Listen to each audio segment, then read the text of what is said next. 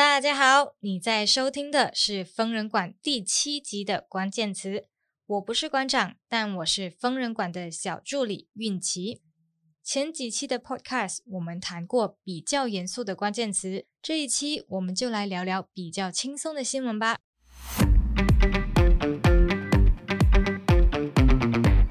如果你有在听流行音乐，那你可能知道，几个礼拜前，英国乐坛天后 Adele 发了一张新专辑，在发行了短短几个小时之后，就登上了排行榜第一。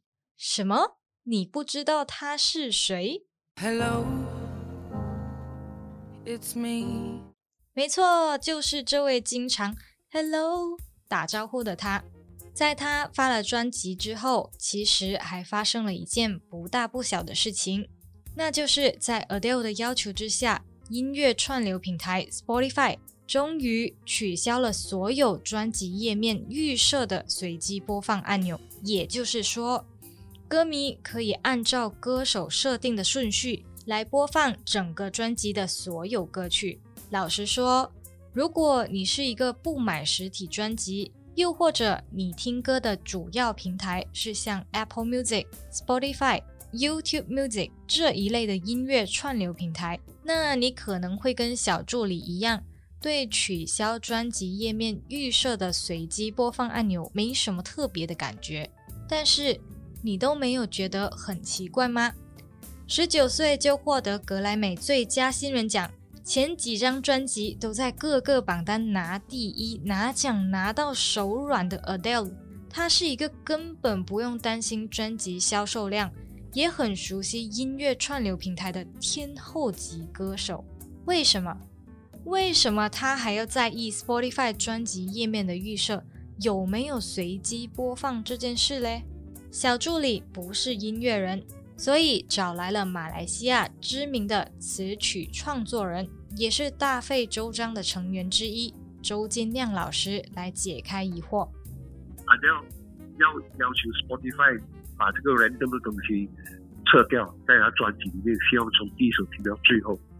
其实他是站在一个音乐人的身上来看待这件事情，因为我们做音乐，呃，可能在七十年代或者更早，大家不会多么的注意这个一个叫做概念专辑，哦，大家都是把好歌放上去就好了。那么直到有一个很重要的一个啊乐团叫做 Beatles。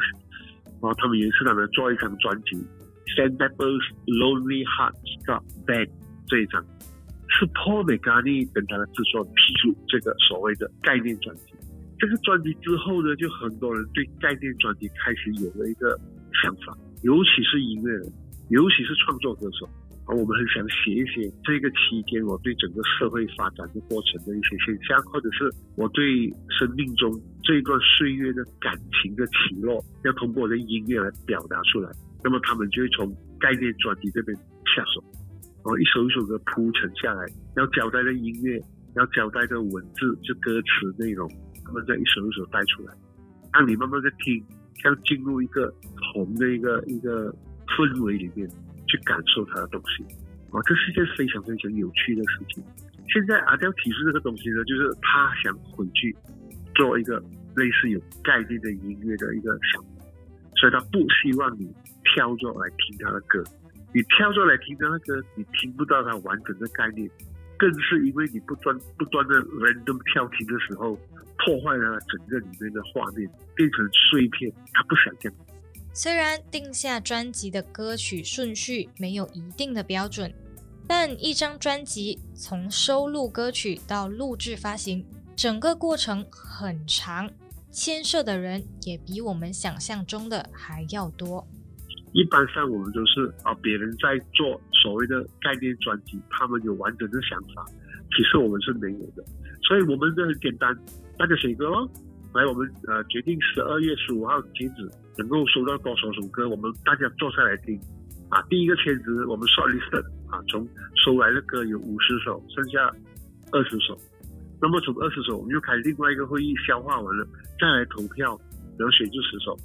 那么参与这个会议的人呢，有 A N R，就是唱片唱片部的人啊，有呃企划宣传啊，有制作人啊，有歌手啦，或者有经理人啊、经纪人，大家坐下来，所以角度太不一致了。然后唱片公司很简单，我要赚钱的；音乐人很简单，我想唱我想唱的东西。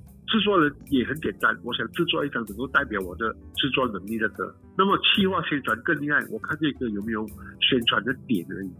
所以大家站在不同的角度来去做这件工作。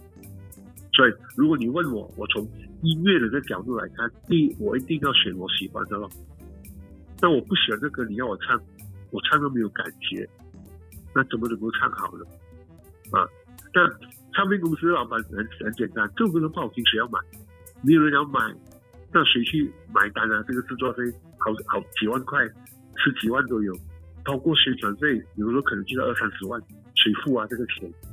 虽然可能很多人跟小助理一样，听歌喜欢搭配好看的，或者说是符合歌曲风格的 MV，不过有许多歌手还是会发行实体专辑，甚至是黑胶唱片，因为实体专辑除了是歌手生涯的记录，也是值得歌迷收藏的无价之宝啊！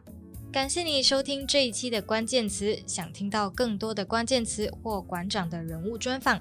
请留守疯人馆各大 Podcast 平台、社交媒体以及 YouTube 频道。我们下期再见，拜拜。